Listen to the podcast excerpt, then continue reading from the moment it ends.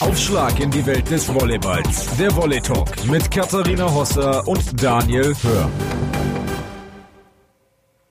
Hallo und herzlich willkommen zu einer neuen Ausgabe des Volley Talks. Und wie immer begrüße ich Daniel Hör an meiner Seite, Kommentator hier bei Sport 1 für Volleyball. Hallo Daniel. Hallo Kathi, schön, dass wir ähm, heute wieder, glaube ich, einen schönen Volley Talk gemeinsam bestreiten können. Ja, wir freuen uns drauf, denn die Rückrunde hat wieder angefangen. Und diesen Rückrundenstart, den wollen wir natürlich nicht nur alleine besprechen, sondern haben uns dazu auch einen Gast eingeladen. Das ist niemand Geringeres als Alexander Weibel, der Trainer des Dresdner SC. Der wird uns Rede und Antwort stehen zu den Problematiken, die Dresden ja in dieser Saison hat. Und wir wollen so ein bisschen auch auf die verrückte Liga schauen, hast du es genannt. Genau, so ist es. Ja, es, gerade das vergangene Wochenende gab es wieder ein paar Ergebnisse. Gießen deutlich in Herrsching gewonnen, KW schlägt Düren. Bei den äh, Damen legt Straubing eine Sechs-Punkte-Woche hin. Stuttgart mit Problemen gegen Münster. Also da gibt es einiges, worüber es zu reden lohnt und einiges, ähm, worüber es zu reden gibt. Und deshalb glaube ich, dass diese Sendung inhaltsschwanger wird und Spaß machen wird. Ja, und wir fangen am besten direkt an, keine Zeit vergeuden. Und wir starten ähm, natürlich wie immer mit einer kleinen Vorstellung unseres Gastes. Er ist so ein bisschen die Konstante beim Dresdner SC. In der Vergangenheit fand er Erfolge und auch seine Ehefrau beim Dresdner SC. Doch momentan ist man so ein bisschen auf der Suche nach den Siegen und der Leichtigkeit. Alexander Weibel ist das Urgestein des Dresdner SC. Seit 2009 ist er Chef der ersten Mannschaft feierte große Erfolge wie drei Pokalsiege und die Deutsche Meisterschaft 2014, 2015 und 2016. Im vergangenen Jahr das Aus im Viertelfinale, nicht die Ansprüche des Schwabens und seines Teams. Doch auch dieses Jahr hinkt man in der Liga hinterher. Immerhin schafft man es im Pokal ins Finale. Momentan ist die elfte Saison des 51-Jährigen eine Spielzeit mit Höhen und Tiefen. Und genau darüber möchten wir dann jetzt mit unserem Gast Alexander Walbe sprechen und wir sagen Hallo nach Dresden. Hallo. Ja, erstmal haben wir vor allem, Alexander, eine ganz wichtige Frage zu klären. Wir haben ja das TV-Spiel gehabt gegen Potsdam und es gab eine hitzige Diskussion mit dem Potsdamer Trainer und äh, wir würden gerne wissen, was da denn los war. Ach, ähm, Ehrlich gesagt kann ich mich an den Moment gar nicht mehr erinnern. Äh, da habe ich hundert andere Momente in Erinnerung, wo ich mit ihm hitzige Diskussionen hatte. Aber äh, was im Spiel ist, ist im Spiel und bleibt da auch. Okay, dann also da konnten wir noch nicht so richtig was entlocken. Wir versuchen nee. die ganze Saison mal so ein bisschen sportlich aufzurollen. Ähm, es gibt eine Thematik, die zieht sich eigentlich von Beginn der Vorbereitung bis jetzt beim Dresdner SC. Das ist die Position der Zuspielerin. Ähm, wenn du so einen Prozentsatz nennen müsstest, wie viel Prozent der aktuellen Saisonleistung oder der Gesamtleistung des Dresdner SC hängt mit dieser Zuspielposition zusammen, die ja durch erst den Ausfall von Brianna Weiskircher und jetzt von Maren von Römer ähm, doch arg in Mitleidenschaft gezogen wurde? Ich habe mal gerechnet, also wir hatten äh, Stand letzte Woche, glaube ich, 24 Wochen äh, inklusive Vorbereitung, Training und da war Brie King acht Wochen insgesamt da. Äh, das sagt, glaube ich, so ein bisschen alles. Äh, die Zuspielerin, mit der ich am längsten schon arbeite, ist äh, Sarah Straube. Die ist jetzt seit Brianna krank wurde, Mitte August bei uns im Training und hat auch riesige Fortschritte gemacht. Aber ich würde sagen, dass das schon 20, 25 Prozent uns kostet. Im Vorfeld haben wir auch ein bisschen ähm, natürlich recherchiert, was auch in den Dresdner Zeitungen so geschrieben wurde. Da gab es vor, äh, vor der Saison ein Interview, wo sie gesagt haben, wir haben uns eigentlich in allen Bereichen verbessert. Äh, wir haben zwei gleichwertige Diagonalangreifer, wir haben fünf statt drei Außenangreiferinnen. Wir haben uns im Trainerteam auch kompetenter aufgestellt. Inwieweit ist diese Aussage letztendlich hinfällig, wenn so viel mit der Zuspielposition zusammenhängt? Ja, wir haben das ja bereits im zweiten Jahr in Folge. Letztes Jahr hatten wir das große überspannende Thema Diagonalspieler äh, die ganze Saison. Äh, ich glaube, bislang ist es für uns so, dass es natürlich schon eine enorme äh, Auswirkung hat auf unsere Platzierung.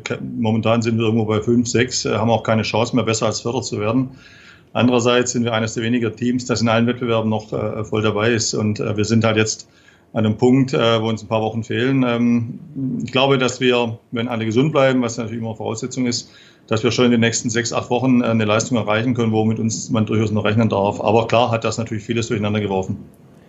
Wenn alle fit bleiben, dann sind auf der Außenposition dann fünf Spielerinnen da. Also eine enorme Tiefe, was man äh, auf der einen Seite natürlich sagen kann, das ist, da kann man reagieren, da kann man umstellen, hat verschiedene Spielertypen. Auf der anderen Seite, wie groß ist die Herausforderung dann für einen Trainer, alle irgendwie glücklich zu machen, alle zufrieden zu machen bei fünf Spielerinnen für zwei Spielpositionen letztendlich? Ich wäre der erste Trainer, der es schafft, alle Spieler glücklich zu machen, uh, unabhängig davon, ob man fünf Außenangreifer hat oder nicht. Ähm, letzten Endes haben wir deswegen fünf, weil wir unbedingt mit Emma Züris zusammenarbeiten wollten, äh, sie auch für drei Jahre nach Dresden dann holen konnten als Perspektivspielerin, äh, die bei uns ähm, momentan sehr viel Fortschritte macht im Training, aber eben perspektivisch aufgebaut wird. Ähm, sonst hätten wir nicht uns für fünf Außen entschieden.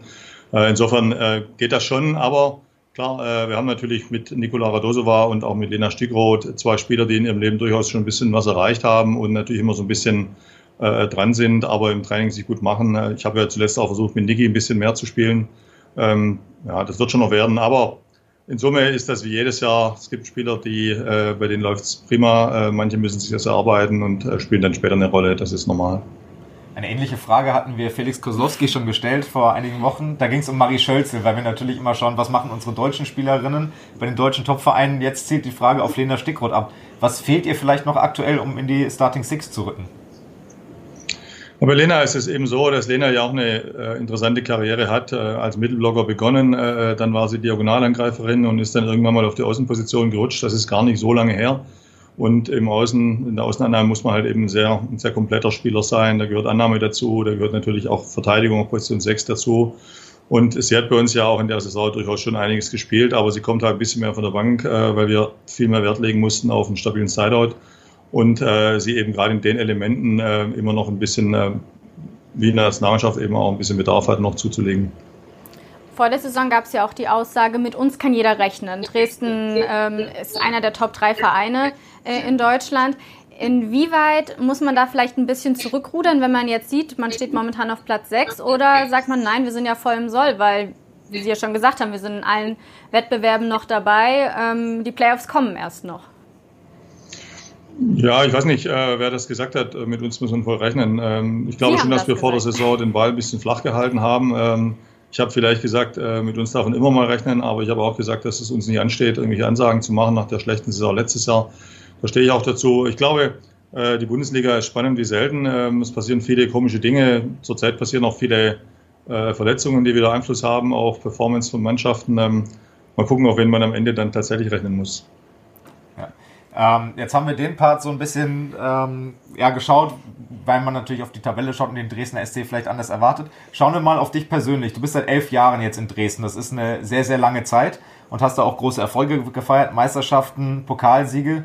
Wo holt man sich dann aber Saison für Saison auch äh, neue Inspirationen, um da vielleicht mal was anders zu machen, an anderer Stelle wieder was voranzubringen? Wie gehst du dann eine neue Saison an der gleichen Stätte an? Wo holst du dir da vielleicht neue Impulse? Ich denke, Impulse sind für jeden Trainer wichtig, äh, egal ob er jetzt an der gleichen Stelle arbeitet oder an anderer. Äh, für mich ist es so, dass ich jeden Sommer versuche, viel zu hospitieren, viel zu schauen, äh, was machen andere Trainer, was machen andere Teams, bei den Männern reinschauen.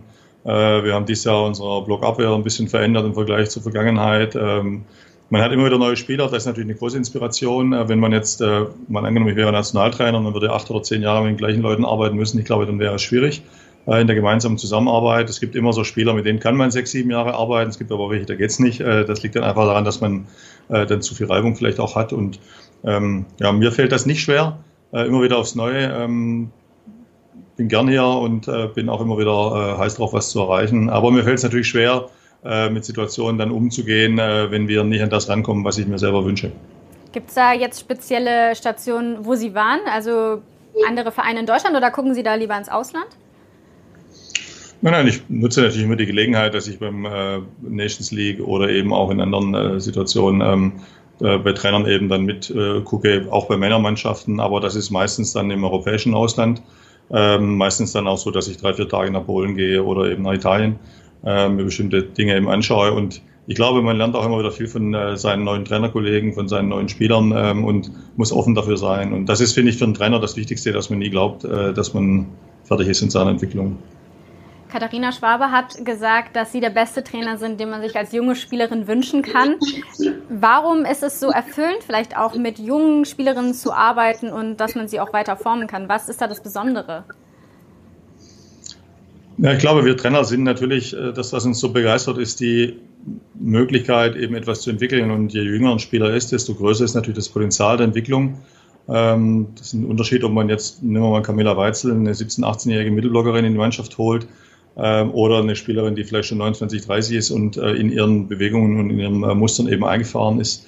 Manchmal ist das eine ein bisschen leichter und manchmal das andere, aber mir macht es große Freude. Ich habe auch mit großer Freude im vergangenen Sommer die universale Mannschaft betreut, äh, wo ich mal seit langem mal wieder mit vielen durchweg jungen Leuten eben gearbeitet habe. Das hat schon viel Spaß gemacht. Aber ähm, die meisten Spieler, mit denen wir arbeiten, sind jung. Ähm, mal kommen sie aus Deutschland, mal aus anderen Ländern. Ähm, die wenigsten Spielerinnen sind jenseits der 25 bei uns. Ist es umgekehrt dann schwerer in einem Prozess, wenn man eine junge Spielerin entwickelt hat, ähm, sie dann loszulassen, in, in die weite Volleyballwelt sozusagen zu entlassen, was unter Umständen dann bei einer Camilla Weitzel irgendwann ansteht, der ein sehr hohes Potenzial und auch jetzt schon eine, eine hohe Klasse mitbringt? Ähm, fällt das dann umgekehrt schwerer bei jungen Spielerinnen, die man so auf den ersten Schritten in der Volleyballwelt und ihrer Volleyballkarriere begleitet hat? Na, ich glaube, das sind verschiedene Dinge. Für mich als Trainer ist es so, dass ich natürlich versuche, den einzelnen Spieler zu entwickeln und wir sind halt nicht am Ende der Nahrungskette, sondern irgendwo in der Mitte äh, und das geht den meisten so und dann hat man selten Spieler, äh, die ewig lang bei einem sind. Äh, manche Spieler sind dann halt vielleicht schon mit 20 weg, andere mit 25. Äh, ich glaube, dass es schwieriger ist für den Verein und für das Umfeld, die natürlich gerne mit Spielern sich identifizieren, die auch länger ähm, um sich haben wollen. Es ist gerade in Deutschland, wo wir viel Fanbase haben ähm, und natürlich dann auch die Zuschauer sehr viel äh, ja, Gewöhnung an ihre Spieler auch brauchen, äh, ist das umso schwieriger zu verstehen, warum dann manche Teams äh, jedes Jahr oder alle zwei Jahre sieben, acht Spieler austauschen. Und da verkennt man halt einfach, ähm, dass die Wirtschaftskraft, die wir eben haben als Bundesliga insgesamt, schlicht und ergreifend nicht ausreicht. Also das gilt jetzt mittlerweile nicht mehr für alle, aber für die meisten Vereine Spieler eben länger als zwei Jahre zu binden. Jetzt wollen wir noch ein bisschen auf Sie als Trainerpersönlichkeit schauen. Ich habe ja schon probiert zu entlocken, wie das so ist bei einem Spiel, wenn man sich mal so mit dem gegnerischen Trainer anlegt. Da wurden wir ja leider ein bisschen enttäuscht, wurden wir nicht in die Geheimnisse eingeweiht. Aber wenn wir jetzt mal auf Sie schon, als was für ein Trainertyp würden Sie sich bezeichnen? Ja, ich, wahrscheinlich anders, als man mich von außen wahrnimmt. Ähm, aber ich denke, dass es ganz wichtig ist, dass man als Trainer ähm, immer versucht, analytisch zu sein und immer versucht, auch den Fehler bei sich zu suchen äh, und nicht immer äh, bei den Spielern. Äh, ich glaube, dass ich versuche, für meine Spieler da zu sein, ähm, außerhalb des Feldes, auch wenn sie Hilfe brauchen, aber im Feld oder im Training eben auch einiges von ihnen erwarte. Äh, zu meinen Kollegen versuche ein gutes Verhältnis zu pflegen, aber wenn äh, das Verhältnis von anderen Kollegen mir gegenüber oder meinem Verein gegenüber nicht korrekt ist, dann ja, halte ich da auch nicht zurück. Sie haben gesagt, anders als Sie äh, vielleicht ähm, als Sie ähm, als Sie sind. Was heißt das genau? Also was heißt anders als Sie sind, dass die Wahrnehmung anders ist und wie würden Sie dem entgegentreten dann? Ich glaube immer, dass äh, Menschen sich immer Bilder machen von dem, was sie so wahrnehmen. Und äh, wir Trainer, die wir in der Öffentlichkeit stehen, äh, wir sind natürlich äh, vor der Kamera jetzt nicht immer unbedingt da, um äh, hier meine Träne wegzudrücken, äh, sondern da muss man sich auch ein bisschen anders präsentieren. Und das heißt aber nicht, dass man auch im äh, privaten Leben ein Klotz ist äh, oder äh, arrogant auftritt, sondern dass man da vielleicht auch andere Facetten hat. Ähm, aber äh, das ist, denke ich, bei den meisten Menschen so. Das stimmt, ja. Ähm, als Trainer hat, hatten Sie dann auch schon Angebote aus dem Ausland. Da sind Sie auch recht offen mit umgegangen, haben gesagt, ich habe das dann auch bewusst abgelehnt, weil ich hier in Dresden weiterarbeiten möchte, weil mir das unwahrscheinlich viel Freude bereitet. Ähm, warum ähm, ist Dresden so besonders, dass sie da weiterarbeiten wollen und eben nicht die Herausforderung Ausland zunächst einmal nicht, muss man ja sagen, ähm, angenommen haben? Na, ich bin seit ungefähr 30 Jahren Trainer. Ich glaube, in der Zeit war ich bei, denke mal, bei drei Vereinen. Ähm, bevor ich hier war, war ich zehn Jahre in Stuttgart. Und äh, davor zehn Jahre bei einem ganz kleinen Verein äh, auf den Filtern, äh, wo ich zweite Liga gespielt habe. Es, es ist ein bisschen meine Art, dass ich gerne an etwas teilnehmen möchte, etwas entwickeln möchte und eben Teil eines großen Ganzen sein möchte und nicht, äh, was eigentlich das Übliche ist im Trainerberuf, alle zwei Jahre äh, die Tasche zu nehmen und weiterzuziehen. Und ähm, äh, das ist einfach meine Art, Trainer zu sein. Ähm, und ähm, ich glaube, daran liegt es. Und in Dresden, klar habe ich eine Familie, fühle mich sowieso wohl, habe hier viele Freunde und habe aber eben auch einen Verein, der mir sehr viel bietet als Trainer. Auch wenn wir natürlich momentan versuchen, unsere Strukturen zu verbessern. Äh, wir haben Mühe mit unserer Halle, mit dem Umfeld in der Halle. Wir haben kaum Möglichkeiten, äh, äh, Räumlichkeiten in der Halle zu nutzen. Aber da sind wir momentan dabei, das zu verbessern und mal schauen, wie es hier weitergeht. Da höre ich dann so ein bisschen raus, dass die Aufgabenverteilung dann nicht nur rein auf Trainer, was erstmal die Jobbeschreibung nach außen ist, äh, hin ist, sondern dass sie sich auch ähm, in anderen äh, Dingen einbringen in der Vereinsarbeit, dann auch dem geschuldet, dass sie so lange schon in Dresden sind. Ja, natürlich habe ich mit meiner äh, Chefin, der Frau Zimmermann und meinem Chef, dem Jörg äh, Dietrich, ein tolles Verhältnis. Wir arbeiten seit über zehn Jahren jetzt zusammen. Ich bin natürlich eingebunden in viele äh, Fragen und Themen, die den Verein beschäftigen. Äh, wir in Dresden versuchen ja immer, äh, auch eben äh, dem Nachwuchs eine Chance zu geben. Äh, das ist wirklich schwer. Aber wenn man sieht, was wir eben in den letzten Jahren dann auch in die Bundesliga immer wieder gebracht haben, dann ist das für einen Verein schon gut und ähm, sicherlich besser, als das manch anderer Bundesstützpunkt hinbekommt. Und dazu gehört aber sehr viel Zusammenarbeit auch mit dem Bundesstützpunkttrainer, mit den Nachwuchsleuten. Und äh, das ist natürlich schwierig, wenn man einen Trainer in der Bundesliga hat, der alle zwei Jahre ein anderer ist. Und ja, ich denke, dass ich äh, versuche, ein bisschen mehr zu sein als nur ein Trainer, aber leider habe ich natürlich nicht immer die Zeit, die ich gerne hätte. Gibt es denn eine Aufgabe, die Sie vielleicht in Zukunft noch reizen würde, abseits des Trainerdaseins?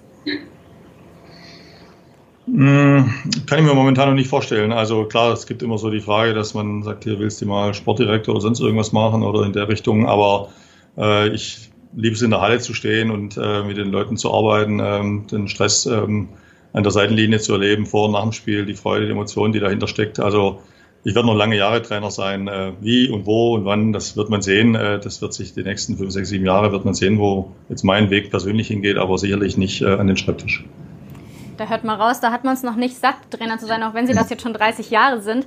Gibt es da dann aber vielleicht, also wir haben ja gerade eben schon drüber gesprochen, Ausland ja erstmal nicht, aber gibt es vielleicht sowas wie Nationalmannschaft? Würde Sie das nochmal reizen? Das haben Sie ja bereits schon mal kurzzeitig gemacht. Ja, ich für mich ist es so, dass ich im Sommer gerne ein Programm mache, das überschaubar ist, äh, wenn das irgendwo fünf, sechs, sieben Wochen sind.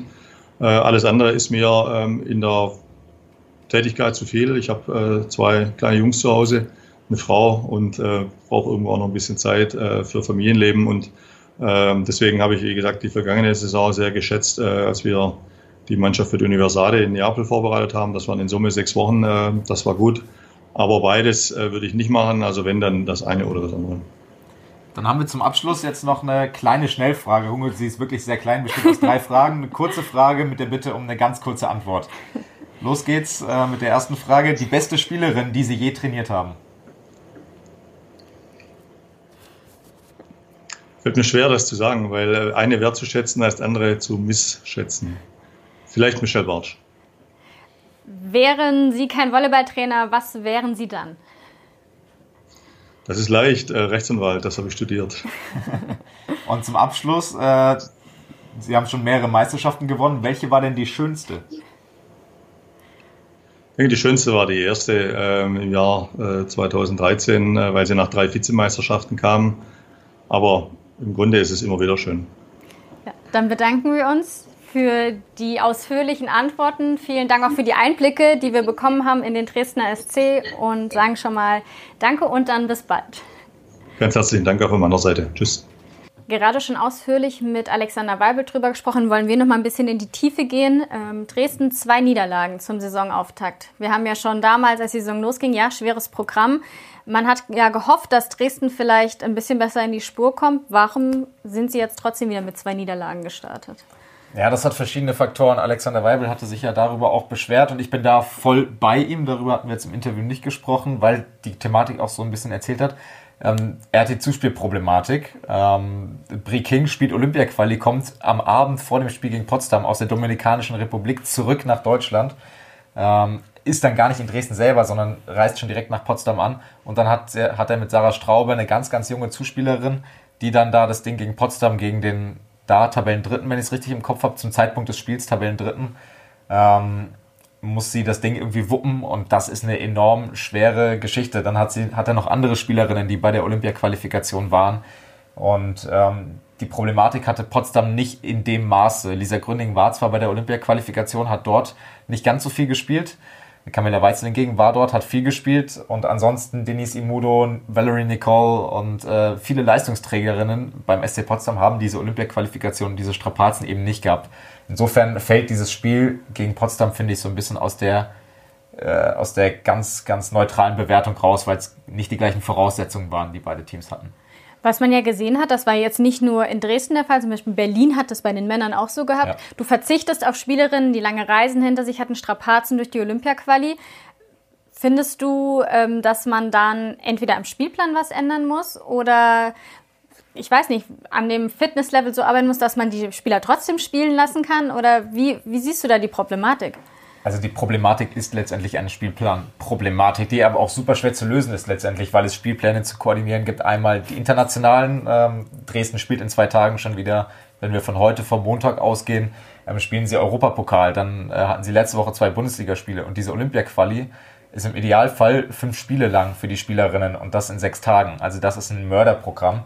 Und das hat dann nichts mit Fitness oder Nicht-Fitness zu tun, sondern das ist einfach erstmal ein Programm, was für jeden Sportler, egal wie austrainiert er ist, fies ist, weil man diese, wenn man da sportwissenschaftlich rangeht, die Erholungsphasen, die ein Körper braucht, egal auf welchem Leistungslevel, die sind nicht gegeben und dementsprechend ist das einfach auch eine Schutzmaßnahme, diese Spielerinnen und Spieler nicht spielen zu lassen, weil das Verletzungsrisiko auch einfach sonst zu hoch ist. Und ähm, dementsprechend ist es eine Spielplanproblematik, für die ich jetzt allerdings leider auch nicht die Allheillösung habe. Ähm, weil eine Saison nach hinten schieben ist dann auch wieder schwer, weil relativ schnell die Nations League wieder losgeht und ähm, internationale Wettbewerbe ja auch in den Spielplan eingeflochten äh, werden müssen. Insofern äh, fiese Geschichte. Saison früher starten geht auch nicht wegen Europameisterschaften. Also man ist da wirklich eingezwängt in ganz, ganz viele Turniere. Den World Cup gab es auch noch äh, bei den Männern im Sommer. Und ähm, ja, das macht es eigentlich fast unmöglich, da jedem gerecht zu werden. Und Dresden ist letztendlich dann der Leidtragende in dem Moment ähm, regt sich auch dann zu Recht drüber auf, natürlich.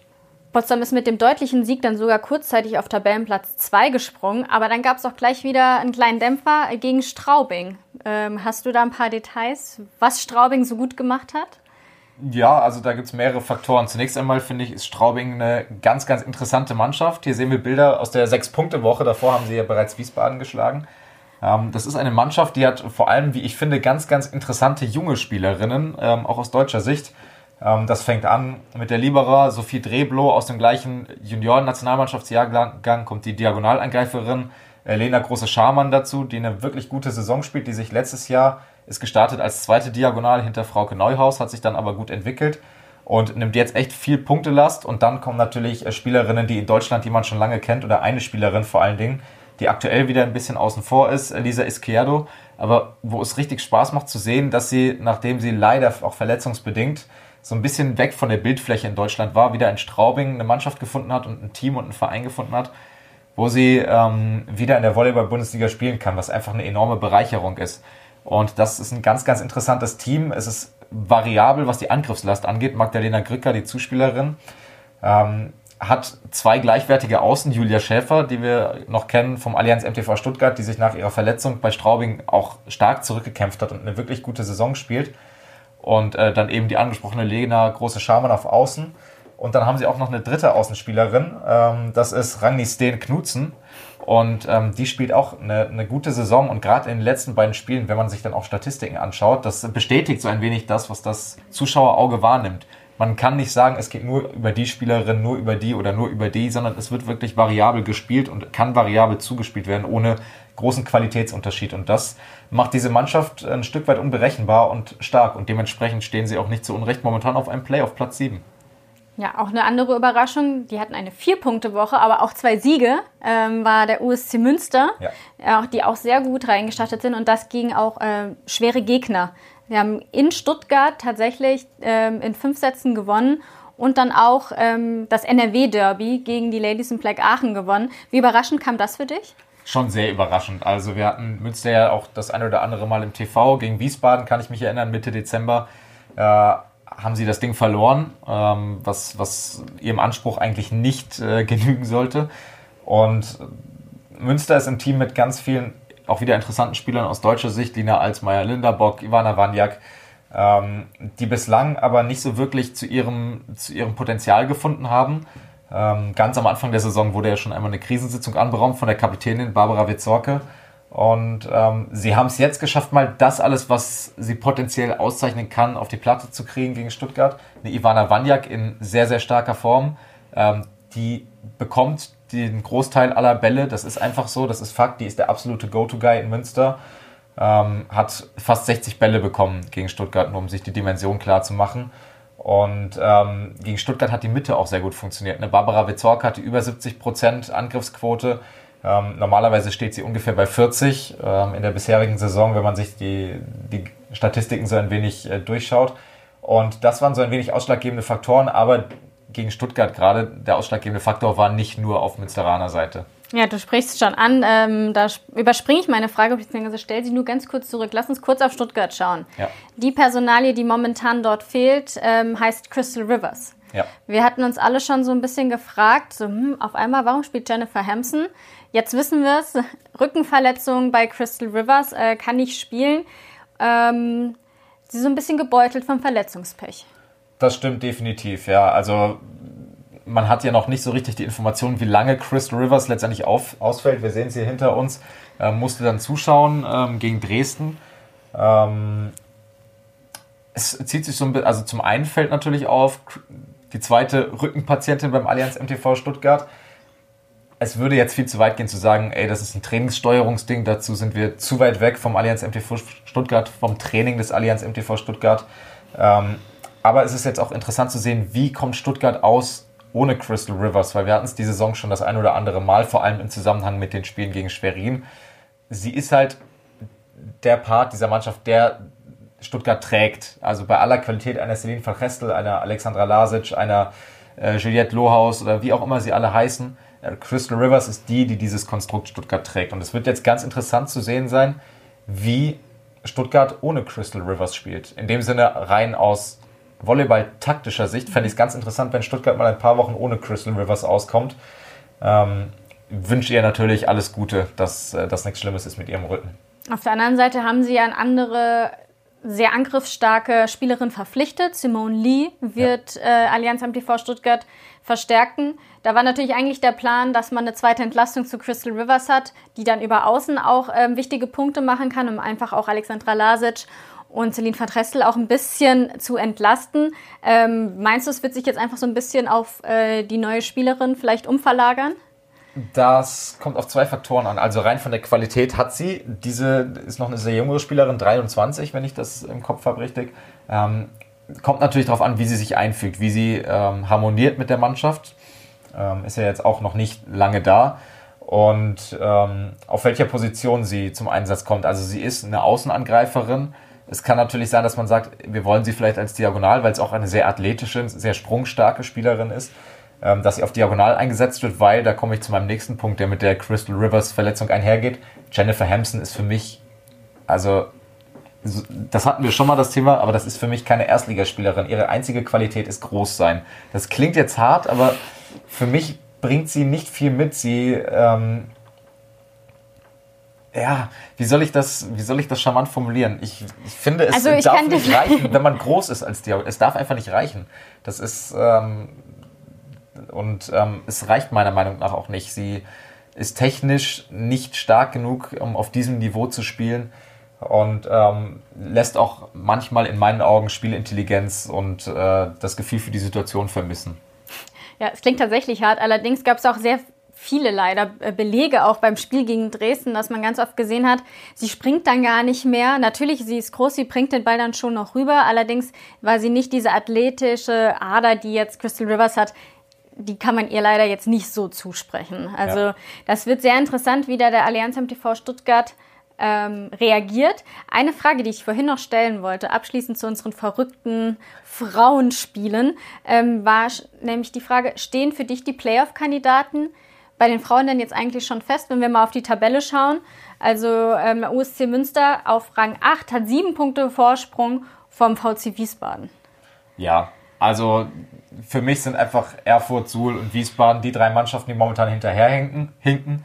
Und das Gesetz der Mathematik gebietet dann 11 minus 3, das sind dann nun mal 8, die nehmen dann auch in den Playoffs teil.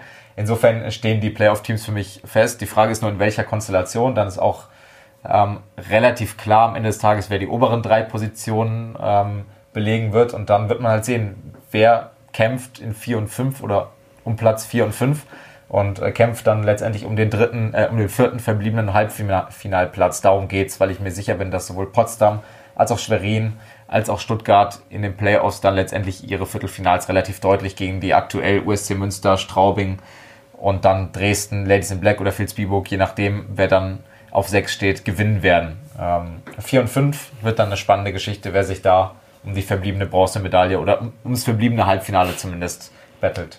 Ja, Rote Raben auf 4 vorgesprungen, also auch ähm, super erfolgreich für ähm, die Mädels aus Bayern. Aber es ist nicht nur so verrückt, ähm, wie es momentan in der Frauenliga läuft, so läuft es irgendwie auch bei den Männern. Also da ist auch nichts vorhersehbar. Ist nicht eigentlich Weihnachten die Zeit der Geschenke und Überraschungen? In der Volleyball-Bundesliga hat man das Fest ausgelassen und geizt rund einen Monat später aber nicht mit nachweihnachtlichen Ergebnissen eben dieser Güteklasse. Mittendrin ist der amtierende Titelträger aus Stuttgart. Auch aufgrund der Verletzung von Crystal Rivers setzte es gegen den USC Münster eine überraschende 2 zu 3 Niederlage. Kapitänin Rivers hat Rücken. Genauere Informationen gibt es derzeit nicht. Damit fehlt jedoch der Dreh- und Angelpunkt der Stuttgarterinnen für unbekannte Zeit. Gut möglich, dass Stuttgart in den kommenden Spielen ohne Rivers wackelt. Gegen Dresden gelingt der Sieg, doch das Spiel zeigt, mit Kampf und Krampf statt Hurra-Volleyball setzt sich Stuttgart zwar durch, überzeugend war der Sieg jedoch nicht. Auch Straubing fährt gegen Potsdam einen Sieg ein, feiert diesen auf den sozialen Kanälen ausgiebig. Zu Recht. Ein schönes, nachträgliches Weihnachtsgeschenk. KW Bestensee heißt die Mannschaft der Stunde bei den Männern. Das Team rund um den Ex-Nationalspieler Dirk Westphal spielte im Berliner Volleyballtempel groß auf, entführte zwei Sätze und einen Punkt vom Top-Team der Liga. Am Ende können wir den Punkt gerne mitnehmen und, und freuen uns natürlich, dass wir einen Punkt gegen den Abstieg wieder geholt haben. Ja, großes Kompliment an unsere Jungs, an die, an die Bärwolle. Es war ein gutes Spiel und ja, wir gehen hochzufrieden hier raus. In der heimischen Landkost-Arena waren es dann sogar drei Zähler gegen den anderen Pokalfinalisten. Die Powervolleys Düren bleiben den Leistungsschwankungen aus dem Vorjahr treu und suchen rund einen Monat vor dem Pokalfinale weiter eine beständige Form. Die Liga zeigt das, was vielerorts betont wird. Die Teams rücken zusammen, jeder kann jeden schlagen. Die ein oder andere Überraschung steht dieser Saison mit Sicherheit noch ins Haus.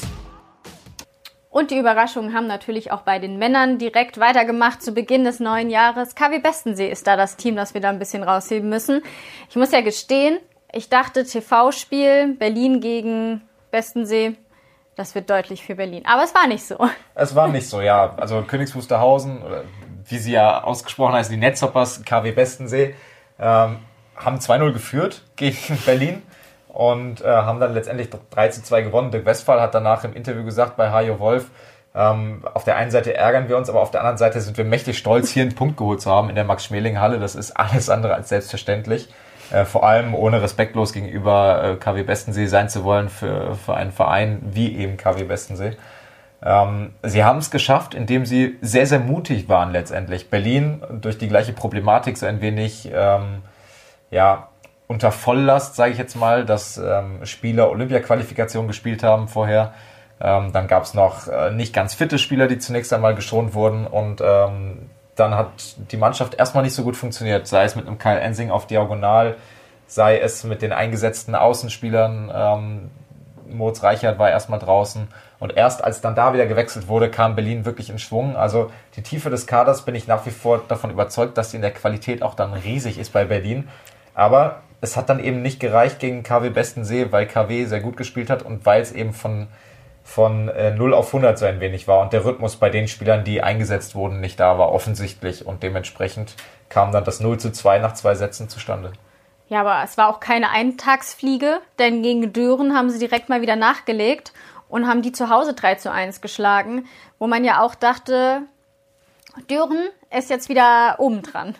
Ja, das dachte man irgendwie schon ein paar Mal diese Saison. Es ist wirklich äh, so ein wenig äh, verhext mit den Düren. Dann schlagen nach 0-2 die United Volleys Frankfurt noch 3 zu 2 zu Hause unter der Woche und äh, verlieren dann ähm, gegen KW Bestensee relativ deutlich ähm, in vier Sätzen. Und da, das, der ausschlaggebende Punkt war letztendlich einfach das, die Aufschlagannahmegeschichte zum einen, weil KW hat ein wahnsinniges Risiko genommen im Aufschlag. Die haben wirklich wie die Bekloppten aufgeschlagen und haben es so immer wieder geschafft, die Dürener zum Wackeln zu bekommen. Und ähm, haben das einfach, damit ist einfach geschafft, so wenig analog zum äh, Finale der Olympia-Qualifikation, was wir hier bei Sport 1 auch hatten, Frankreich gegen Deutschland, ähm, ähnlich letztendlich. Frankreich hat das Spiel über den Aufschlag auch letztendlich zu jeder Phase diktiert und KW hat das auch über große Strecken des Spiels eben geschafft, über den Aufschlag Druck aufzubauen. Und ein zweites, was letztendlich bei KW dazu kommt oder dazu kam in diesem Spiel, ähm, aus der Blockfeldabwehr in Transition, dann aus der Abwehr hinaus haben sie ähm, die Hälfte der Punkte äh, umgewandelt, dann also den Angriff direkt zum Punkt gemacht. Und ähm, bei Düren waren das deutlich weniger. Und ähm, das hat dann eben auch nochmal dazu gezeigt. Und auch da, nicht nur im Aufschlagrisiko, sondern auch im Angriff viel Risiko genommen, intelligent agiert.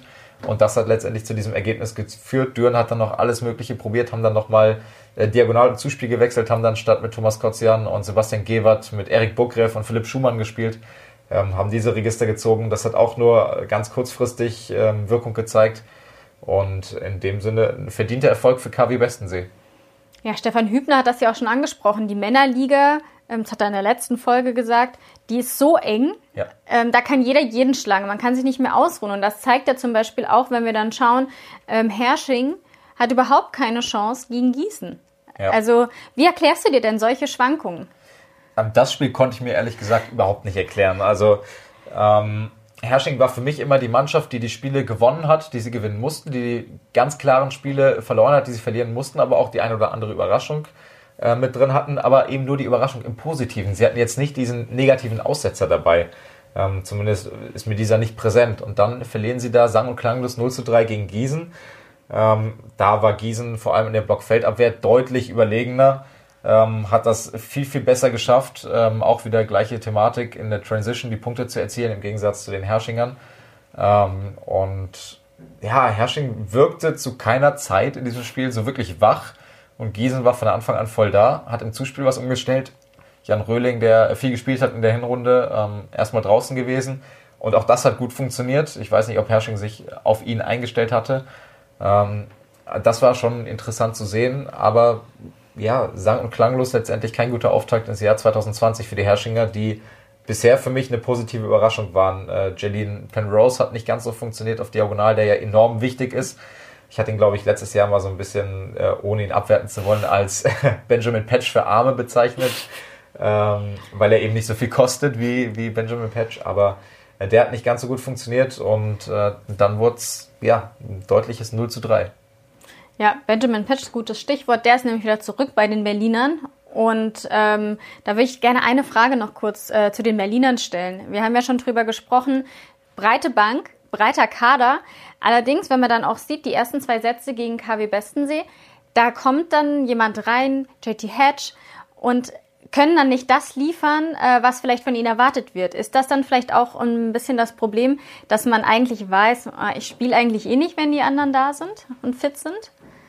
Ja, das weiß ich nicht. Ich glaube, dass äh, in diesem Spiel einfach der Rhythmus eine enorme Rolle gespielt hat. Ähm, man hatte nicht die Möglichkeit, mit einer vollen Mannschaft zu trainieren. Es ist immer schwer, mit weniger Spielern als zwölf Spielern zu trainieren. Ähm, insbesondere bei Berlin, wo dann wirklich viele unterwegs waren, hast du vielleicht in deinem Stamm, ähm, hast du vielleicht fünf, sechs, sieben Leute, die da sind, mit denen du arbeiten kannst. Und äh, damit kannst du nicht wirklich äh, einen Trainingsrhythmus aufbauen. Dann haben die keinen Spielrhythmus diese Saison. Und unbestritten der individuellen Qualität, aber das gelingt nur ganz, ganz wenigen Spielern ohne Spielrhythmus direkt eine Top-Leistung abzurufen und eine gute Leistung. Und dadurch, dass eben ähm, die Liga enger zusammengerückt ist, also natürlich haben Teams wie Lüneburg auch ähm, eine höhere Qualität als KW Bestensee am Ende des Tages, aber es ist eben nicht mehr so deutlich wie vielleicht vor zwei Jahren. Und wenn du dann ähm, eben nicht diesen Spielrhythmus hast, dann kann es schon mal passieren. Und dass äh, sowas passiert wie die ersten beiden Sätze. Und genau dieser fehlende Rhythmus war für mich so ein wenig der ausschlaggebende Punkt. Ja, ob sie wieder in Rhythmus kommen, das können wir dann selbst schauen. Am Donnerstag ja. spielt nämlich Berlin gegen Haching um 19 Uhr und vielleicht ist dann ja auch der Trainer wieder dabei. Der hat ja krankheitsbedingt in Gießen gefehlt, aber die Mannschaft hat das auch ohne ihn dann sehr souverän gemacht, sind wieder in die Spur gekommen. Also da ist wie gesagt der Benjamin Patch zurück. Da freuen wir uns dann auf das Topspiel gegen Haching am Donnerstag. Und äh, davor gibt es Inside United Wallace, die sehr, sehr sehenswerte Dokumentation über den Verein aus Frankfurt und das läuft ab 18.30 Uhr. Wer da keine Zeit hat, kein Problem. Die ganzen Folgen gibt's auch online auf sport1.de. Da kann man sich da auch nochmal reinklicken. Und das Ganze noch mit unseren Hinweisen abzuschließen. Sonntag spielen noch die Frauen wieder. Sehr SC schön. Potsdam gegen VC Wiesbaden. Das gibt's dann ab 19.30 Uhr äh, auf Sport 1. Und Volleyball en masse auf jeden Fall. Ähm, wir allerdings machen eine kleine Pause. So sieht's aus. Ich ähm, verabschiede mich nämlich erstmal in Urlaub. Ich hatte irgendwie jetzt mal Lust auf Sonne. Daher äh, gibt es vielleicht jetzt erstmal keinen Wolle Talk, aber wir kommen wieder, das ist versprochen. Also wer die Channel abonniert hat oder immer regelmäßig auf sport1.de reinschaut, der wird uns immer sehen und sonst kann man sich auch noch mal eine alte Folge anhören. So sieht's aus. Viele also, interessante Interviews. Genau, da gibt's auf jeden Fall was, wo man sich noch mal reinklicken kann. Wir melden uns dann wieder auf jeden Fall zum Pokal hin. Das steht dann als großes Event dann ja an. Am 16. Februar gibt's das Ganze. Und bis dahin, Daniel, erhol dich gut von mir. Ja, werde ich tun. ich sage jetzt nicht, dass ich das brauche, aber ich werde es tun. Sehr gut. Und ähm, wir freuen uns auf jeden Fall, wenn Sie dann wieder mit dabei sind, wenn wir zurück sind aus der kleinen Urlaubspause. Tschüss.